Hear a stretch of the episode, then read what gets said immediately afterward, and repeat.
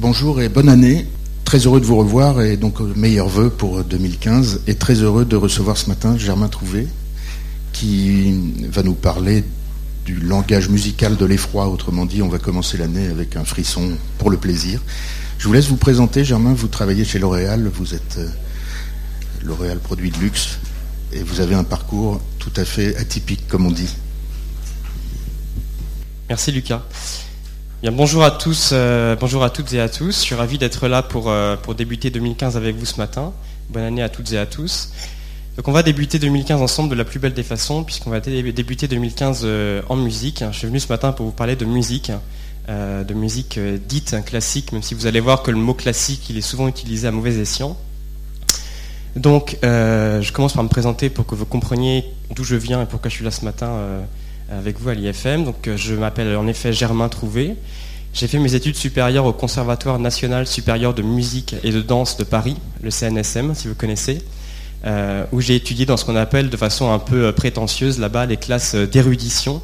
En l'occurrence, j'ai fait les classes de culture musicale et d'analyse musicale, ce qu'on appelle de la musicologie. La musicologie, c'est la science qui étudie la musique. Donc certains font des études d'histoire de l'art. Moi, j'ai fait des études d'histoire de la musique. Euh, donc j'ai eu mes prix au Conservatoire de Paris. En parallèle, j'ai fait un, double cursus à, la Sorbonne, où j'ai euh, obtenu donc, mon master 2 de musicologie et où j'ai commencé une thèse euh, sur l'opéra français. À l'époque, j'enseignais le solfège et le chant choral à des enfants et à des adolescents. Et je produisais des émissions que je présentais sur, sur France Musique. Et à l'époque, il me manquait une, une, dimension un peu business, un peu managériale à tout ça, ce profil très culturel. Donc j'ai décidé de faire euh, en plus une école de commerce. Donc je suis entré à, HEC où j'ai fait un master spécialisé. Et à l'époque, je briguais un, poste dans une maison d'opéra, dans une salle de concert, euh, voire euh, du mécénat musical, du mécénat culturel. Et il se trouve qu'à l'époque, j'étais déjà pas mal titillé par l'univers du luxe, duquel j'étais client. Et je me suis dit, pourquoi pas profiter de ce master HEC pour aussi découvrir un peu l'univers du luxe, puisque je connaissais déjà bien celui de la culture.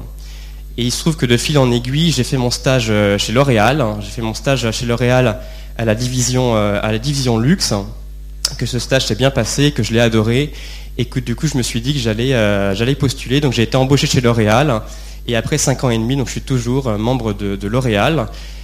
Donc après 4 ans de développement pour la marque Yves Saint Laurent en parfum, je suis à présent membre de L'Oréal Luxe pour du marketing opérationnel. Donc je fais du marketing opérationnel chez L'Oréal Luxe pour la marque Yves Saint Laurent.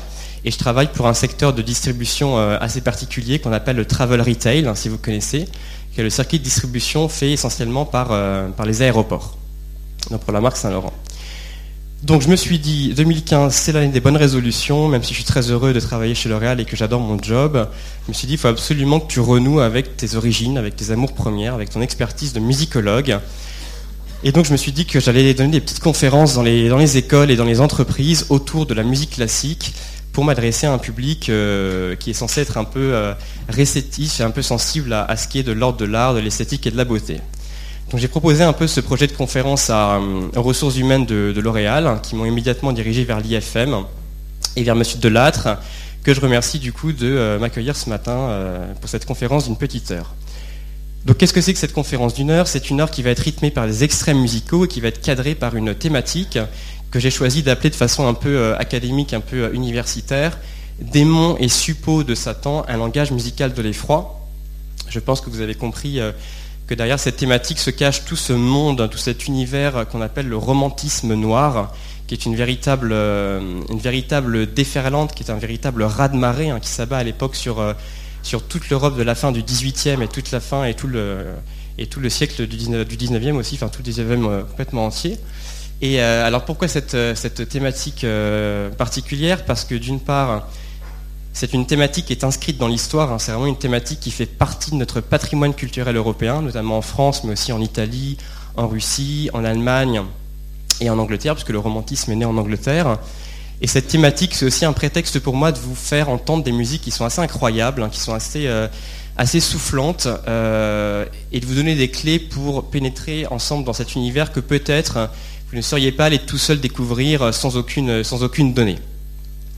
Donc, euh, avant d'aller plus loin avant de blablater davantage, je propose qu'on écoute directement un premier extrait musical qui est un peu un, archétype du genre à l'époque. Euh, c'est vraiment. Je vous donne pas trop de billes pour l'instant. L'idée, c'est vraiment de plonger ensemble dans cet univers euh, caractéristique du romantisme noir avec une première musique. Je vous donne juste pour l'instant deux premières infos. La première, c'est que cette scène que vous allez entendre, c'est un extrait qui dure environ 3 minutes 30. C'est vraiment un modèle, hein. c'est un archétype du genre qui va à la fois signer le, sommet de ce romantisme nord en musique et à la fois donner envie à tous ceux qui vont l'entendre, à tous les compositeurs qui vont l'entendre, eh bien de faire au moins aussi bien, en tout cas de, euh, à leur tour proposer des pages aussi, euh, aussi incroyables d'un point de vue acoustique. Et la deuxième donnée, c'est que l'extrait qu'on va entendre est, euh, est issu et tiré d'un grand opéra allemand. Donc pour que vous suiviez un petit peu ce qui se passe, je vous mets sur deux slides le texte de cet opéra. Donc vous avez une première slide qui va vous décrire, évidemment c'est traduit en français hein, pour que tout le monde suive. Euh, vous allez voir sur la première slide la scène qui va être décrite, donc où est-ce qu'on est, qu'est-ce qui se passe, qui est le personnage qui est en scène, quelle est l'action qui est en train de se préparer. Et sur la deuxième slide, les paroles qui vont être chantées, puisque euh, on va entendre un chœur de voix d'homme, un chœur de voix de femme qui va chanter une, qui va chanter des paroles assez, euh, assez particulières. Vous aurez sur la gauche de la slide le texte en allemand et sur la droite de la slide le texte traduit en français. Il faut savoir qu'à l'époque, le texte, quand on parle de musique, il est crucial, puisqu'on dit que le texte à l'époque féconde la musique, c'est vraiment du texte et des paroles que tout émerge, c'est vraiment le texte qui va exciter l'imagination des compositeurs. Donc voilà, en guise d'introduction, on écoute ce tout début donc, de cette scène qui est un, qui est un exemple du genre.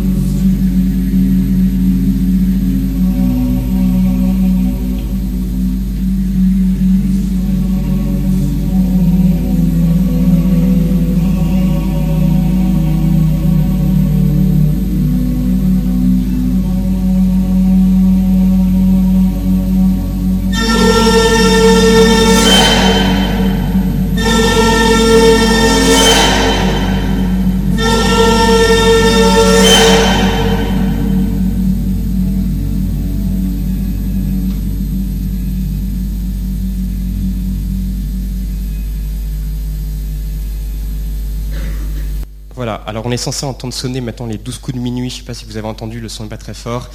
Donc minuit, c'est vraiment l'heure romantique hein, par excellence, c'est l'heure préférée des romantiques, c'est l'heure où tout peut arriver, l'heure où les fantômes apparaissent, l'heure où tous les crimes les plus atroces peuvent se, peuvent se dérouler.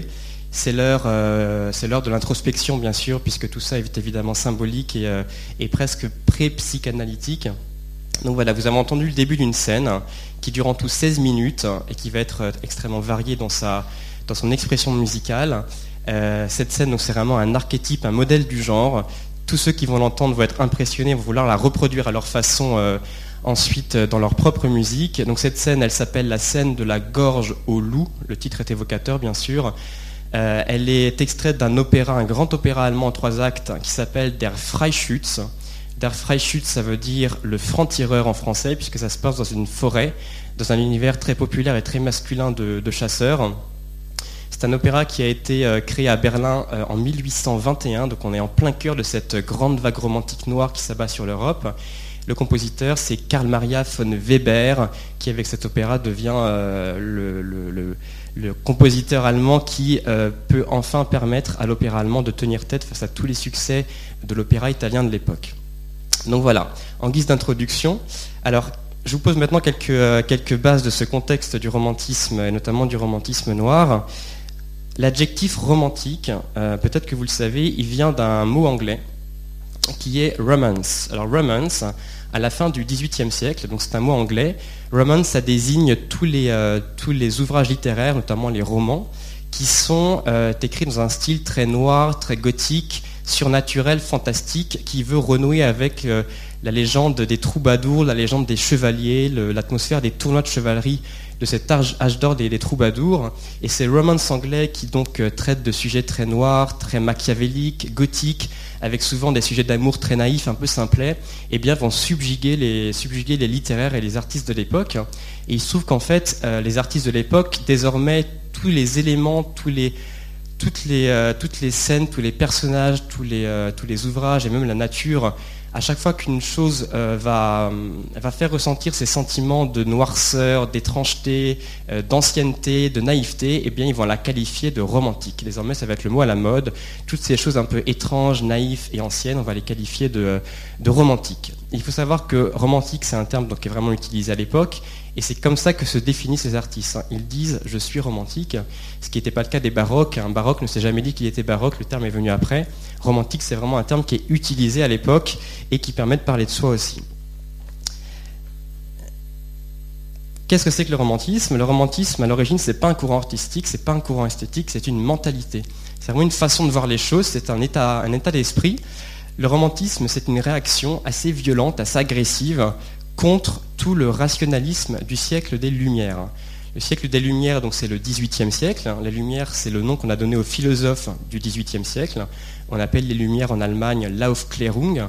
Et on se rend compte en fait à la fin du XVIIIe et au début du XIXe et pendant tout le XIXe que toutes les thèses, hein, toutes les encyclopédies des Lumières et tous les ouvrages des Lumières eh n'ont pas permis, euh, malgré leur richesse hein, et leur, euh, euh, grande science, n'ont pas permis de répondre aux grandes questions métaphysiques que l'on se pose à l'époque, c'est-à-dire ben, d'où on vient, qu'est-ce qu'on fait sur Terre, qu'est-ce qui se passe après la mort, quid de Dieu, pas Dieu, du diable, pas du diable. Et donc tous les romantiques vont se dire, mon Dieu, on n'a pas la réponse à ces questions, il faut absolument qu'on la trouve ailleurs que dans le côté très scientifique et très rationnel. Et le, parti pris qui va être choisi par ces romantiques, eh ben, ça va être de plonger dans un univers totalement irrationnel. On va laisser libre cours à ses passions, à ses sentiments, à ses états d'âme, on va ouvrir son cœur, on va plonger dans un univers complètement imaginaire, fantastique pour le meilleur et pour le pire, parce qu'à l'époque, beaucoup, vont, beaucoup vont y passer et beaucoup vont y laisser leur esprit. C'est l'époque où, beaucoup deviennent fous à la fin de leur vie, c'est aussi la grande mode du suicide à l'époque. Donc on ouvre la porte à cet irrationnel, on va plonger dans le conte, dans la légende et le mythe donc on va retourner à tous ces mythes, on va les exhumer, on va les, euh, euh, réinterpréter à sa façon. Et bien sûr, qui dit mythe, qui dit légende et qui dit conte, eh bien dit qu'on ouvre une sorte de boîte de Pandore de laquelle émergent toutes sortes de créatures fantastiques, avec évidemment le diable en premier lieu, le diable et tous ses suppôts, le diable et toute sa troupe, tous ses, euh, tous ses acolytes, les démons, les sorcières, les monstres, les vampires, les sirènes, les dragons, ce que vous voulez. Tout ça sort de cette boîte de Pandore et va complètement contaminer euh, le domaine littéraire, le domaine artistique euh, de la fin du XVIIIe siècle et du début du XIXe et tout au long du XIXe. Et euh, qu'est-ce que je voulais vous ajouter par rapport à ça? Donc évidemment, il y a une notion très morbide hein, qui est associée à tout euh, ce côté démoniaque qui s'abat sur l'Europe. À l'époque, tout le monde y va, sa définition du romantisme, c'est vraiment le mot qui est à la mode, et celui qui est peut-être le plus grand littéraire allemand, de l'époque, qui est Goethe. Goethe va définir le romantisme euh, en disant est sain tout ce qui est classique, et morbide et malsain tout ce qui est romantique. Donc c'est vraiment une, définition qu'on pourrait retenir aujourd'hui dans le cadre de cette, conférence. Alors ce romantisme, il a évidemment d'autres valeurs, il n'a pas que ce côté euh, malsain et diabolique. Le romantisme, il se veut nouveau. vraiment, on, veut de la nouveauté suite à tout ce qui s'est passé euh, au XVIIIe siècle et qu'on considère un peu comme emperruqué, comme un, comme un peu poussiéreux. On veut vraiment rénover tout ça. On veut de la nouveauté dans l'art, on veut de la nouveauté dans, dans la littérature.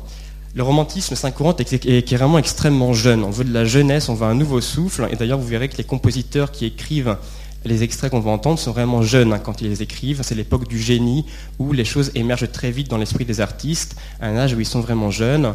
Et enfin, on veut de la liberté. Donc, évidemment, tout ça est lié. Vous savez peut-être qu'à la fin du XVIIIe et tout au long du XIXe siècle, c'est une suite de révolutions en Europe, une suite de soulèvements à la fois entre les pays, à la fois interne aux pays. Donc c'est vraiment aussi une époque où on veut euh, mettre à bas tous les carcans, tout le côté académique des différentes institutions politiques, et euh, donc une époque de révolution qui est liée aussi à cette notion de liberté. Et d'ailleurs cette fois-ci c'est Victor Hugo, hein, qui est peut-être euh, en France notre plus grand littéraire romantique, qui dira le romantisme c'est la liberté. Donc vraiment chacun y va sa définition. Je vous ai fabriqué une petite frise chronologique pour vous cadrer un peu l'affaire. Euh, donc je l'ai fait à ma sauce, donc ça veut dire qu'évidemment elle est très lacunaire, elle n'est pas du tout exhaustive, mais c'est pour vous donner un peu des grandes dates et des choses un peu claires dans votre esprit. Donc on a tendance à dire que le romantisme c'est le 19e siècle, ce qui est tout à fait vrai et tout à fait faux, hein, comme pour tout. Évidemment, tout n'est pas né le 1er janvier 1800 et tout s'est pas arrêté le 31 décembre 1899. Ce romantisme, il a évidemment une gestation, il a des prémices. Alors quelles sont-ils ces prémices? Parmi ceux que j'ai sélectionnés, c'est les années 1770. Pourquoi? Parce qu'en 1774, il y a un ouvrage hein, qui est publié et qui va catapulter son, auteur euh, sur les devants de la scène européenne en le rendant immédiatement riche et célèbre. C'est en 1774 la publication des souffrances du jeune Werther de Goethe, que peut-être vous avez lu pour certains d'entre vous. Donc c'est euh, Ces souffrances du jeune Werther, c'est un, un, roman épistolaire, donc sous forme de lettres que s'échangent deux personnages, Werther qui est un jeune homme et Charlotte qui est une jeune fille. Ce qui se passe, c'est que Werther, donc c'est un romantique par excellence, il est passionné par Charlotte, euh, il ouvre son cœur de façon complètement euh, extravertie et sans aucune retenue, et il se rend compte que finalement Charlotte est promise à un autre. Donc il ne pourra jamais posséder Charlotte, il est désespéré, et ça va être le début de sa chute psychologique, il va sombrer dans une mélancolie absolument abominable, absolument affreuse, de laquelle il va jamais se remettre puisqu'il se tire une balle à la fin de l'ouvrage. Donc il se suicide au pistolet, ce qui va provoquer en Europe une vague de suicides absolument phénoménale, jamais vue. C'est vraiment un fait social. Tout le monde à l'époque se suicide parce que Werther s'est suicidé. Donc on s'identifie à, ce héros romantique euh, euh, qui a complètement perdu le contrôle. Hein. Il a plongé lui aussi dans l'irrationnel. Donc le Werther de Goethe, en 1777, c'est l'autre petit cartouche que vous avez. C'est la publication d'une pièce de théâtre, cette fois-ci d'un Allemand qui s'appelle Klinger. Et cette pièce de théâtre s'appelle Sturm und Drang, si vous connaissez. Donc Sturm und Drang, on le traduit en français par tempête et passion, tempête et pulsion. En fait, Sturm und Drang, c'est une pièce de théâtre qui vraiment euh, fait l'apologie du sentiment et de la passion romantique. il se trouve que euh, cette pièce a un succès tellement, euh, tellement grand que son titre, Sturm und Drang, eh bien, va devenir le titre, enfin le nom d'un courant esthétique à part entière. Ce courant esthétique qui va faire le pont entre classicisme et romantisme. Donc Sturm und Drang, c'est vraiment ce courant qui fait le lien entre les deux. Et on dira d'ailleurs que beaucoup d'auteurs qui composent leurs œuvres entre 1775 euh, et 1810 euh, font partie de cette esthétique qu'on appelle le Sturm und Drang. Alors une deuxième date qui est un prémisse euh, très très fort du romantisme, on a déjà un pied dans le 19e presque, évidemment c'est la Révolution française en 1789 avec tout ce qu'elle euh, tout ce qu'elle apporte de soif de liberté, de, de, souhait de mettre à bas tous ces carcans, hein, toute cette euh, politique extrêmement perruquée, en, extrêmement figée. Et je voulais également mise parce qu'à l'époque il y a une œuvre de musique qui est créée, qui est peut-être l'œuvre la plus connue aujourd'hui en termes de musique dite classique, c'est la création de la flûte enchantée de, Mozart. La flûte enchantée, on dit d'ailleurs que cette œuvre est d'une esthétique Sturm und Drang. Euh, pourquoi Elle est pré-romantique parce que d'une part c'est un conte de fées, hein, si vous connaissez la flûte enchantée, c'est un conte de fées. et d'autre part parce que c'est une œuvre qui a une facette extrêmement noire euh, dans sa musique, mais aussi à l'origine dans son texte, dans le conte, puisque la reine de la nuit, c'est un, monstre, hein. c'est un monstre des ténèbres, c'est une méchante, c'est la méchante de l'affaire, qui est prête à tout pour euh, obtenir le pouvoir, prête à assassiner et prête, euh, prête même à renier sa propre fille. Hein. Alors, deux dates qui sont extrêmement importantes et qui jalonnent ce romantisme, c'est en 1808 et en 1832 d'un point de vue littéraire la publication de deux œuvres qui ont marqué absolument tout le monde, personne ne va y échapper. C'est la publication des deux Faust de Goethe. Donc ce même Goethe qui a écrit le Werther, il publie en 1808 et en 1832 ces deux Faust qui influencent absolument tout le monde. Désormais, il y aura du Faust partout, partout, partout. Tous les compositeurs vont composer un Faust, tous les peintres vont peindre un Faust. Là, vous avez des lithographies de, Delacroix qui dépeignent euh, l'ange déchu, donc Méphistophélès. Donc ce Faust, euh, vous savez que Faust, c'est lui aussi un suppôt de Satan, hein, parce qu'il a vendu son âme au diable, un Faust, en échange de la connaissance suprême. Et à une époque où le romantique souhaite avoir ses réponses aux grandes questions métaphysiques, le Faust, qui sait tout sur tout, c'est une sorte de, une sorte de modèle hein, pour ce romantique, hein. une sorte de souhait en fait, de, une souhait, euh, un souhait de personnalité en musique, puisqu'on parle de musique aujourd'hui, la date euh, clé qui signe, selon les musicologues, la fin du romantisme musical, c'est 1889, les années 90, qui correspondent en fait à la fin de la vie d'un grand compositeur allemand que vous connaissez au moins de nom, j'imagine. C'est Johannes Brahms. Parce que Johannes Brahms, à la fin de sa vie, donc en 89, il compose tous ces grands chefs-d'œuvre de musique de chambre qui sont déjà dans un esprit beaucoup plus, euh, beaucoup plus, euh, moins échevelé, on va dire, moins passionné, même si c'est des œuvres d'une grande souffrance qui figurent parmi les plus grandes œuvres aujourd'hui de l'histoire de la musique allemande.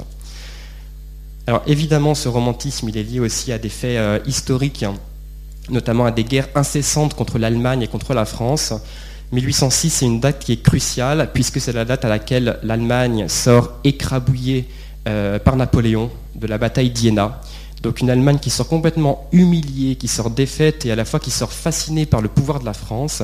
Et à partir de là, l'Allemagne décide que plus jamais elle ne, se laissera faire par la, par la France. Et à partir de 1806, on voit vraiment une sorte de montée du nationalisme allemand. L'Allemagne décide de se construire une vraie nationalité, un vrai sentiment national.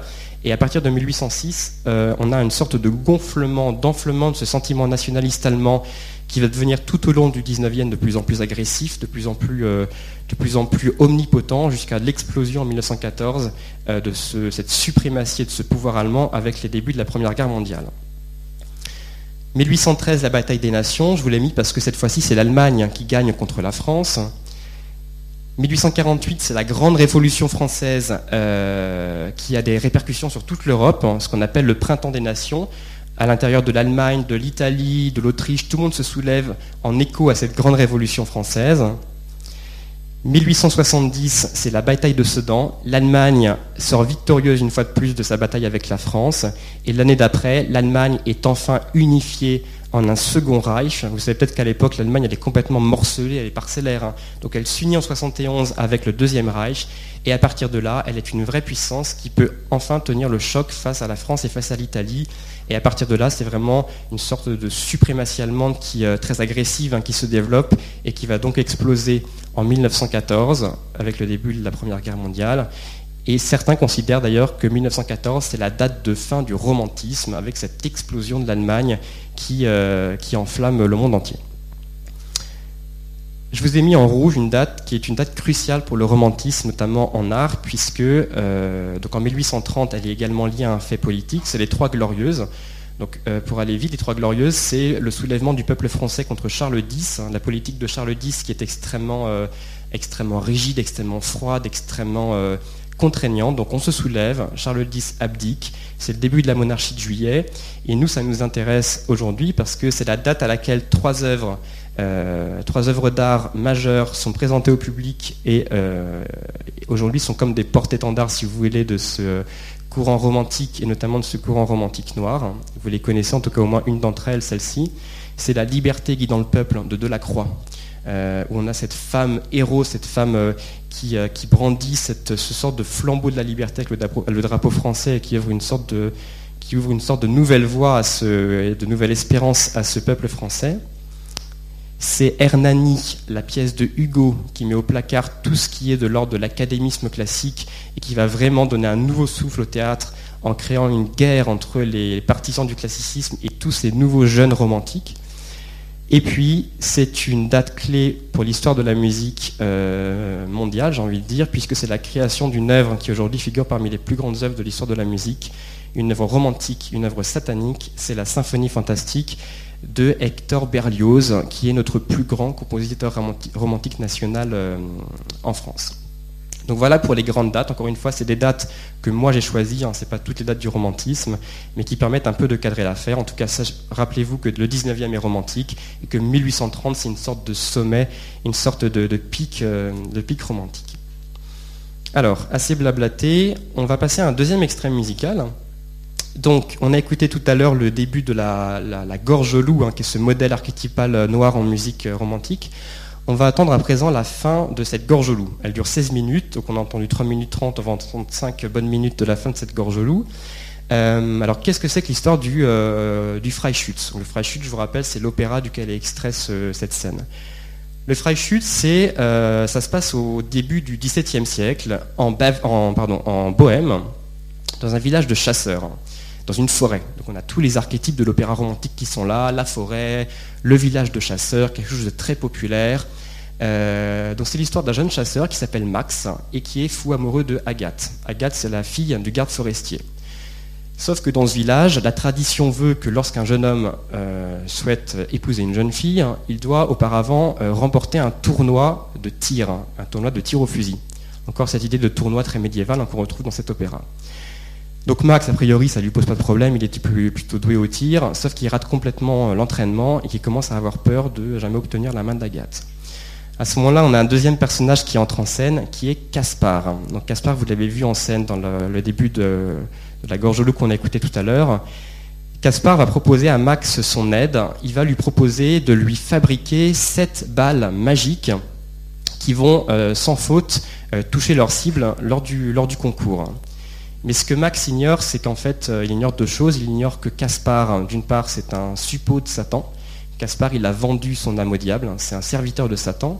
Et ce qu'il ignore en plus de ça, c'est que, euh, en effet, si les six premières balles qui seront fabriquées toucheront leur but, la septième balle, elle est dédiée au diable, et le diable va choisir de l'envoyer où il veut à la fin de l'opéra. Donc, dans la scène qu'on va écouter, euh, la scène de la gorge loup, on a Caspar, vous l'avez vu, qui est en scène, qui a mis ses pierres autour de la tête de mort, qui est prêt à fabriquer ses balles magiques avec plein d'ingrédients, une potion, une potion mystérieuse. Donc Max descend dans cette gorge, qui est absolument effrayante, et vous avez sous les yeux un tableau de Caspar David Friedrich, qui est un des plus grands à l'époque euh, peintre de paysages. Et euh, ce tableau, hein, qui est un de ses tableaux les plus connus, pourrait presque être euh, un rideau de scène pour cette scène de la gorge loup, avec une nature extrêmement romantique, effrayante, euh, complètement hostile. On a l'impression que tout peut arriver, que des choses peut-être affreuses sont déjà arrivées ici, avec cette pleine lune. Hein. Vous savez qu'à l'époque, la lune, c'est le nouveau soleil des romantiques. Le romantique n'aime pas le soleil, il aime l'ombre, la pénombre et la lune. Donc Max descend là-dedans, euh, sur son chemin il aura vu plein de choses affreuses, il aura vu sa mère dans sa tombe, qui l'avertit de ne pas aller plus loin, il aura vu euh, Agathe se précipiter dans le torrent euh, en signe aussi de reculer et de ne pas aller plus loin. Néanmoins c'est un, mec, il descend dans la gorge loup, il veut absolument ses balles magiques, il retrouve Caspar. Caspar va prononcer la formule magique et il va appeler le diable à son aide. Le diable dans cette scène s'appelle Samiel. Donc il va dire plusieurs fois Samiel, Samiel apparaît, viens à mon aide il va fondre les sept balles, et à chaque fois qu'il va fondre une balle, il va dire le numéro de la balle, en allemand, donc 1, 2, 3 jusqu'à 7. Comme on est dans une nature très effrayante, pleine de rochers, l'écho va répéter chaque numéro de balle, donc deux fois 1, deux fois 2, etc. Vous verrez dans la musique. Et ce qui va se passer d'un point de vue musical, c'est qu'à chaque euh, fonte de balle, il va se passer un événement fantastique, surnaturel.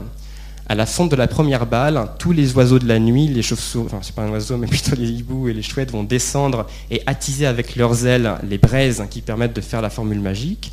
Et la musique va vraiment donner à entendre cette musique de la nature, cette musique magique. À la fonte de la deuxième balle, on a un gros sanglier noir qui va sortir des broussailles et traverser la scène. Donc la musique va se faire sauvage, violente, inquiétante et dangereuse. Donc comme ça jusqu'à la septième balle qui va être une sorte d'apocalypse et de déchaînement des forces musicales où euh, les deux orages, vous avez vu, qui s'approchent, vont se rencontrer, ça va être une sorte d'explosion, les rochers vont se fendre, les sapins vont s'écrouler dans le torrent, et évidemment le diable va apparaître. C'est vraiment une scène d'apocalypse. Donc on va écouter cette fin de la, gorge loup du Freischütz de Weber. Donc ce qui est important, c'est évidemment de suivre le texte. Je vous ai mis encore une fois la traduction en français, donc les slides font passer, il faut être assez euh, au taquet pour suivre le texte, parce que ça va assez vite. Et euh, écoutez bien la musique, qui est une musique, encore une fois, qui est fécondée par ce texte. Sans le texte, la musique, n'aurait pas existé, parce que toute l'excitation musicale et l'imagination musicale, elle vient du texte. Donc c'est une musique extrêmement euh, illustrative, extrêmement évocatrice, et encore une fois, qui à l'époque a marqué absolument tout le monde et qui a remporté un succès euh, retentissant dans toute l'Europe. Zuerst. Die ist kühl und du auch hören und sehen magst, dich ruhig. Käme vielleicht ein Unbekannter uns zu helfen. Was kümmert's dich? Wie wird das enden? Nicht ohne Widerstand schenken verborgene Naturen den Sterblichen ihre Schätze. Nur wenn du mich selbst in Not siehst, dann komm mir zu Hilfe und rufe, was ich rufen werde. Sonst sind wir beide verloren. Die Augenblicke sind kostbar. Merk auf, damit du die Kunst lernst. Hier erst das Blei. Etwas gestoßenes Glas von zerbrochenen Kirchenfenstern. Das findet sich. Etwas Quecksilber. Drei Kugeln, die schon einmal getroffen. Das rechte Auge eines Wiedehopfs. Das linke eines Luxus. Probatum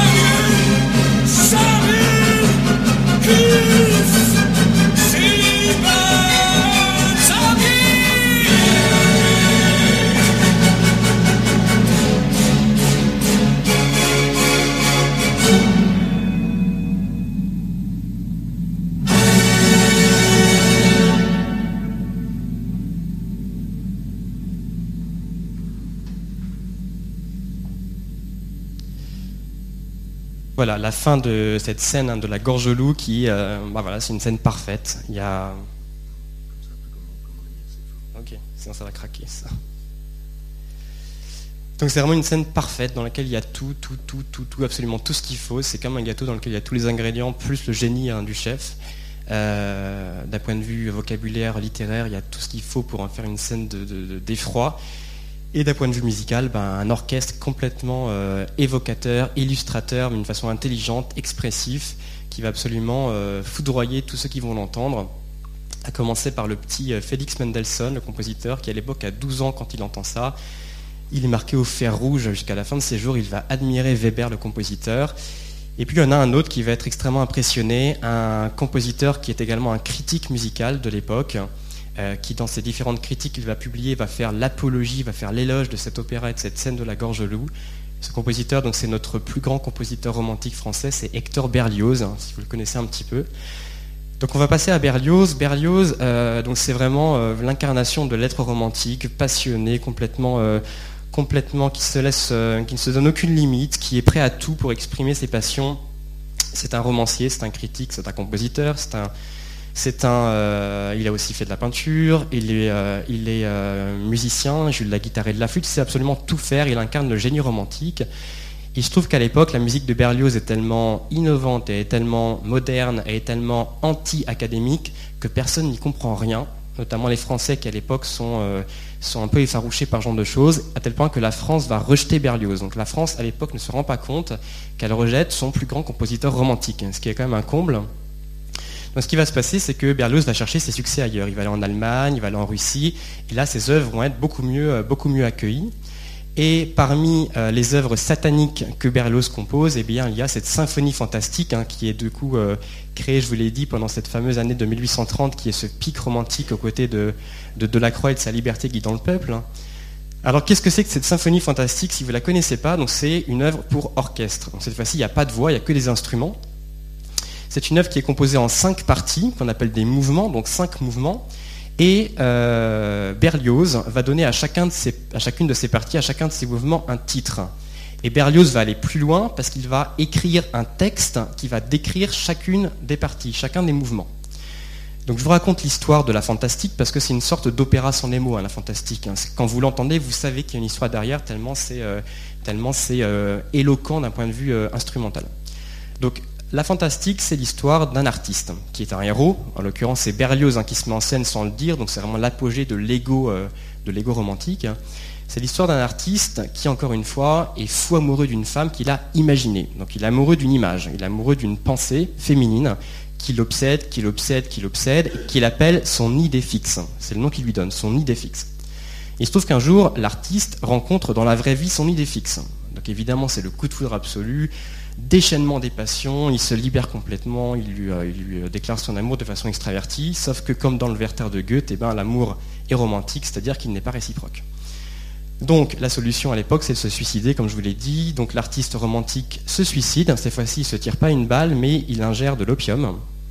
Il prend de l'opium, sauf qu'il n'en prend pas assez pour se suicider, et que cet opium, au lieu de le tuer, va le faire sombrer dans des cauchemars absolument abominables.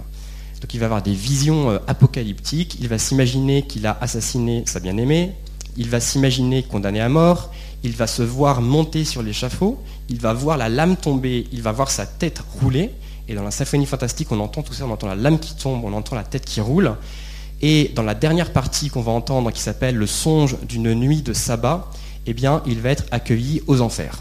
C'est son entrée aux enfers, c'est ses funérailles, avec tous les monstres, avec Satan, avec tout ce que vous voulez qu'il accueille, et une musique bien sûr qui donne à entendre euh, cet effroi de, ce, de, cet artiste qui est accueilli par les démons aux enfers. D'un point de vue musical, Berlioz, il va unir les cinq parties de sa, symphonie avec une mélodie qui est en fait la matérialisation de son idée fixe. Donc dans les cinq parties, vous avez la même mélodie qui revient, qui permet d'unir les différentes parties, cette idée fixe musicale, sauf que dans la dernière partie, il accueille aux enfers, cette mélodie féminine, elle est complètement transformée, ça devient une musique de sorcière en fait. Cette femme est devenue un monstre qui l'accueille aux enfers.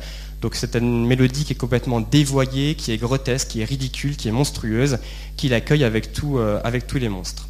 Donc je vais vous lire le texte que Berlioz a, écrit hein, pour accompagner cette, euh, cette, dernière partie qui s'appelle Le songe d'une nuit de sabbat. voilà ce que Berlioz écrit. Et la musique va être complètement, euh, collée à ce texte. Il se voit au sabbat, donc il c'est l'artiste, hein. il se voit au sabbat au milieu d'une troupe affreuse d'ombres, de sorciers, de monstres de toute espèce réunis pour ses funérailles. Bruits étranges, gémissements, éclats de rire, cris lointains auxquels d'autres cris semblent répondre. Et vous allez voir que la musique crie, elle gémit, elle se moque, elle rigole, d'une façon très très menaçante et très innovante pour l'époque. La mélodie aimée, donc c'est l'idée fixe, hein, la mélodie aimée reparaît encore, mais elle a perdu son caractère de noblesse et de timidité. Ce n'est plus qu'un air de danse ignoble, trivial et grotesque. C'est elle qui vient au sabbat, rugissement de joie à son arrivée. Donc l'orchestre va se mettre à rugir quand cette mélodie va réapparaître. Elle se mêle à l'orgie diabolique, glas funèbre, parodie burlesque du dies ronde du sabbat. Donc à la fin de l'extrait qu'on va entendre, Berlioz intègre, injecte dans son orchestre deux éléments euh, assez innovants pour l'époque. Il intègre des cloches d'église pour renforcer le côté blasphématoire de sa musique qui est complètement diabolique et dans laquelle des cloches d'église viennent sonner le glas de cet artiste qui, euh, arrive à ses funérailles. Et juste après, il intègre euh, ce qu'on appelle le dies irae. Le dies irae, c'est une mélodie médiévale qui était chantée par les fidèles pendant les enterrements. Donc ça remonte au Moyen Âge. Hein. Et je pense que vous allez reconnaître la mélodie parce qu'elle a beaucoup été utilisée euh, au cinéma et dans la pub aussi. Donc voilà, on va écouter euh, ce début du songe d'une nuit de sabbat de la symphonie fantastique de Berlioz. En termes d'illustration, je trouvais ça intéressant de mettre ça en regard avec un, tableau du peintre flamand Peter Isaac, donc, qui, est un, peintre flamand de la fin de la Renaissance, qui a peint beaucoup de scènes comme ça, orgiaques, diaboliques, où tout se mêle, et on a l'impression d'avoir une sorte de, de, scène qui en englobe plein l'intérieur, euh, voilà, donc on écoute ce début du songe de nuit de sabbat, avec une musique extrêmement moderne pour l'époque.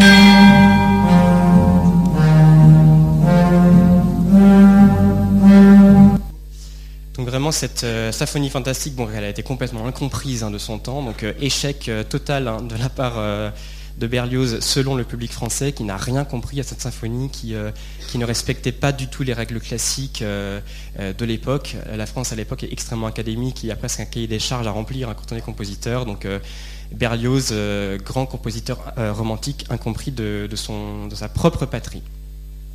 Donc, euh, pour finir, un dernier extrait, un dernier compositeur qui lui aussi, euh, donc c'est d'ailleurs un, contemporain de Berlioz, ils se connaissaient très bien tous les deux, euh, un autre compositeur qui a donné dans le romantisme noir de la plus belle des façons et qui a été extrêmement influencé aussi par la Gorge loup, qui considérait que le Freischütz de Weber c'était le premier grand opéra romantique allemand. Ce compositeur, c'est aussi un, parangon du génie romantique, c'est Richard Wagner. Alors Richard Wagner, tout le monde le connaît pour des raisons pas forcément très positives. Richard Wagner, s'il fallait retenir quelque chose de lui, on pourrait dire que c'est celui qui a permis à l'opéra allemand d'être insubmersible.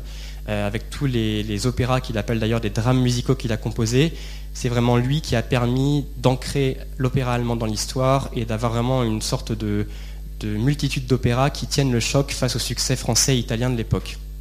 Donc Wagner, vous savez que donc était allemand, il avait conscience d'écrire un opéra, euh, un opéra, un art allemand au service de la Germanie. Hein, il dira à Liszt le, compositeur pianiste Franz Liszt, qui était son, beau-père, il dira Je suis un pur produit de la Germanie.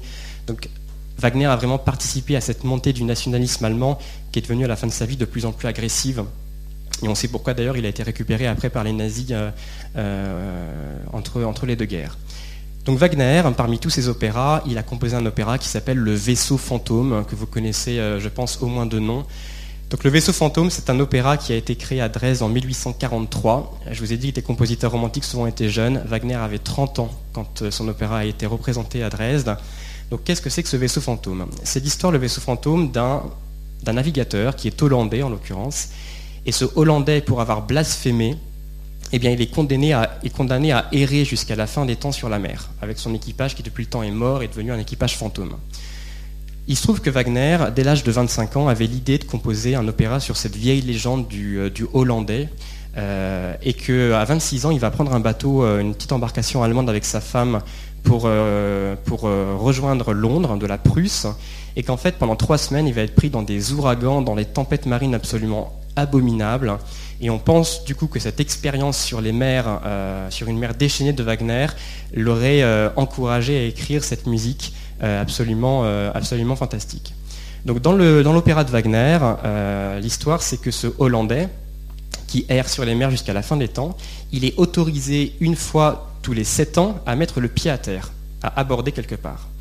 Dans l'opéra de Wagner, c'est la fin des sept ans, il arrive dans un village norvégien, un village de pêcheurs norvégiens, et alors il se trouve qu'à la fin des sept ans, pour lui, c'est le moment ou jamais de trouver une femme, parce que seul l'amour inconditionnel d'une femme pourra le libérer de sa malédiction. Donc le Hollandais arrive en Norvège et paf, il tombe sur une femme qui s'appelle Senta dans l'opéra de, Wagner. Il se trouve que Senta, depuis toujours, elle est fascinée par cette légende et en fait, elle est amoureuse en imagination du Hollandais. Donc quand il se voit, c'est le coup de foudre, elle lui jure un amour éternel et on pense que tout est, que tout est sauvé, que tout est bien. Sauf que le Hollandais, en fait, dans la suite de l'opéra, il va surprendre une discussion entre Senta et Eric. Eric, c'est un jeune homme qui est fou amoureux de Senta. Et du coup, le Hollandais va s'imaginer bah, que ça y est, Senta lui est déjà infidèle, euh, à peine lui avoir déclaré son amour. Donc le Hollandais, à la fin de l'opéra, retourne sur son vaisseau fantôme, commence à s'éloigner en maudissant tout le, village, mais Senta, qui est folle amoureuse de lui, elle lui jure, elle lui crie une dernière fois son amour inconditionnel, et pour lui prouver qu'elle l'aime, elle monte en haut d'une falaise, elle se jette dans la mer, donc elle se suicide encore une fois, un suicide romantique, et grâce à ce suicide, elle rachète l'âme du Hollandais, et du coup, la fin du vaisseau fantôme se termine par la montée au ciel, c'est un peu kitsch, mais c'est la fin de l'opéra de Wagner, par la montée au ciel de Senta et du Hollandais. Donc tout est bien qui finit bien dans cet opéra de Wagner. Euh, l'extrait qu'on va entendre, c'est vers la fin de l'opéra, vers la fin du troisième acte. On est donc dans le port des Norvégiens. On a les deux vaisseaux qui sont accostés, euh, qui sont, euh, qui sont accostés au port. Donc on a le vaisseau fantôme qui est tout noir avec ses voiles rouges champs sur lequel il se passe absolument rien, très mystérieux, très silencieux. Et à côté, on a le, vaisseau des, matelots norvégiens. Ils font la fête, on s'amuse, on boit, on danse sur le, le vaisseau des matelots norvégiens. Vous allez entendre une musique qui est très populaire, très virile, un cœur d'homme comme on les adore à l'époque. Et donc ces matelots vont se mettre à chanter, à boire, etc. Et à côté, on a tout à coup le vaisseau fantôme qui va se réveiller. on a le vent qui va commencer à siffler, on a la mer qui va commencer à s'agiter, mais uniquement autour du vaisseau, hein, uniquement autour du vaisseau euh, fantôme. Et tout à coup, les Norvégiens vont se dire mais qu'est-ce qui se passe euh, Qu'est-ce qui se passe sur le vaisseau fantôme? Et peu à peu, la musique va se faire de plus en plus forte, la musique va se déchaîner. Donc on a une musique qui va donner à entendre cette tempête marine, ce vent qui siffle. Et un deuxième chœur va émerger du vaisseau fantôme, c'est le chœur des fantômes, qui va raconter cette légende du coup du Hollandais qui est maudit sur les mers les Norvégiens vont avoir tellement peur qu'ils vont chanter encore plus fort pour couvrir de leur voix la voix des fantômes. Mais les fantômes étant surnaturels, ils sont les plus forts. Et c'est vraiment la musique des fantômes qui va remporter en fait la victoire sur le, le chant des matelots norvégiens, qui vont s'enfuir complètement effrayés par ce qu'ils ont entendu. Donc on écoute pour finir cet extrait du vaisseau fantôme de Wagner, ces deux chœurs qui se, superposent et qui s'entrechoquent avec une musique qui donne vraiment à entendre ce côté fantomatique. Et je vous ai mis une illustration ici de Philippe Reinagel, qui à l'époque romantique est un des plus grands peintres anglais de paysages. Et je trouve que cette peinture, cette marine hein, qui illustre ce vaisseau pris dans la tempête, prêt à se fracasser contre les rochers, est une sorte d'illustration euh, visuelle de ce qu'on va entendre. Et évidemment, vous avez le texte pour suivre euh, ce qui se passe dans l'opéra de Wagner.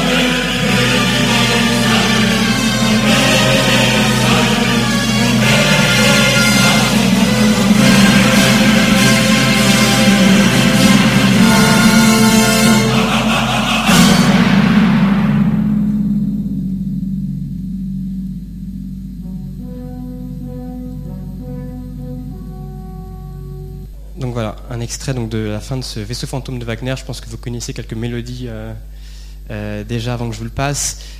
Euh, donc ce que vous avez entendu, c'est vraiment un, échantillon extrêmement bref hein, de, du romantisme noir musical, tapageur, un bruyant, évidemment, il n'y a pas que ça dans le romantisme musical noir, il y a des pages beaucoup plus intimistes et peut-être encore plus effrayantes, comme, comme celle composée par un Schubert, un Schumann si vous connaissez. Donc ça c'est vraiment ce que je vous ai diffusé aujourd'hui, le Freischütz, la Fantastique et le Vaisseau Fantôme, c'est vraiment des pages qui sont euh, caractéristiques d'un certain type de romantisme noir, bruyant, tapageur, expansif, à tel point que d'ailleurs que le vaisseau fantôme a été mal accueilli quand il a été créé. On a trouvé que c'était trop too much, trop échevelé, trop bruyant, euh, trop trop extraverti, se suicide à la fin, euh, c'était un peu trop. En tout cas, aujourd'hui, ça reste une des plus grandes pages aussi des opéras de, parmi les opéras de Wagner et parmi les opéras d'histoire de la musique. Je pense qu'il est temps du coup que, que je vous dise euh, merci. Si vous avez des micro-questions, puisqu'il est 10 heures, vous pouvez me les poser. Si vous avez des choses à partager, je ne sais pas si vous connaissiez certaines de ces pages peut-être la fantastique qui est la, la, plus connue. En tout cas, je vous remercie de, votre écoute. C'était un plaisir d'introduire pour moi 2015 en musique avec cette petite conférence à l'IFM. Merci beaucoup à Monsieur Delattre. Merci beaucoup. Bon, excusez-moi, on, a, mis quand même le son assez fort parce que certaines, introductions euh, musicales étaient très faibles. Enfin, après, je pense que les oreilles ont parfois été Bon, mais enfin, c'était le, jeu. Est-ce qu'il y a des questions? Moi, j'en ai une. Euh, est-ce que la, fin du romantisme musical correspond avec la fin d'une notion illustrative de la musique, d'une certaine façon?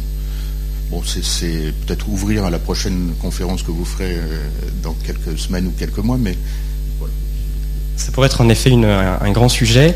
Alors oui et non. En fait, à la fin du romantisme, euh, ce romantisme il se liquéfie, se, dit, se disperse, se délite, et il va se transformer en plein de choses différentes, et notamment en, un complètement euh, envoûtant. Tout le monde va être fasciné par la musique de Wagner, et la musique de Wagner, elle naît, elle naît du texte. Hein. Donc, euh, si on prend par exemple tous les compositeurs français de la fin du 19e et du début du, début du 20e, des Debussy, des Maurice Ravel et tout ça, euh, des Ernest Chausson, des Vincent Dindy, ils sont tous imprégnés par la musique de Wagner et tous vont composer une musique qui va être euh, extrêmement invocatrice. Il y aura encore beaucoup d'opéras, donc. Donc je dirais plutôt non. Après on va assister aussi à un retour de la musique dite pure, hein, c'est-à-dire la musique inspirée par rien, inspiré aussi uniquement par l'imagination. Donc il y a aussi tout un regain pour la musique néoclassique à la fin du 19e, au début du 20e, avec un retour des formes un peu pures comme des symphonies, euh, des sonates, de la musique de chambre. Donc ça va se ça va se diversifier encore plus. Donc on aura en effet deux courants, un courant de musique dite à programme inspiré par euh, du texte et un courant de musique euh, davantage dite pure. Bon, je crois qu'il faut que nous rendions la, salle euh, un peu tôt aujourd'hui. Merci beaucoup, encore une fois. Et puis, donc à une prochaine fois, sûrement. La semaine prochaine, il n'y a pas de SAS pour des raisons qui m'échappent. Je crois que vous êtes en voyage ou il y a des soutenances. Enfin, bref, le prochain, c'est le 20, mardi 20. Ce sera Truffaut par Antoine de Bec. Merci. Merci.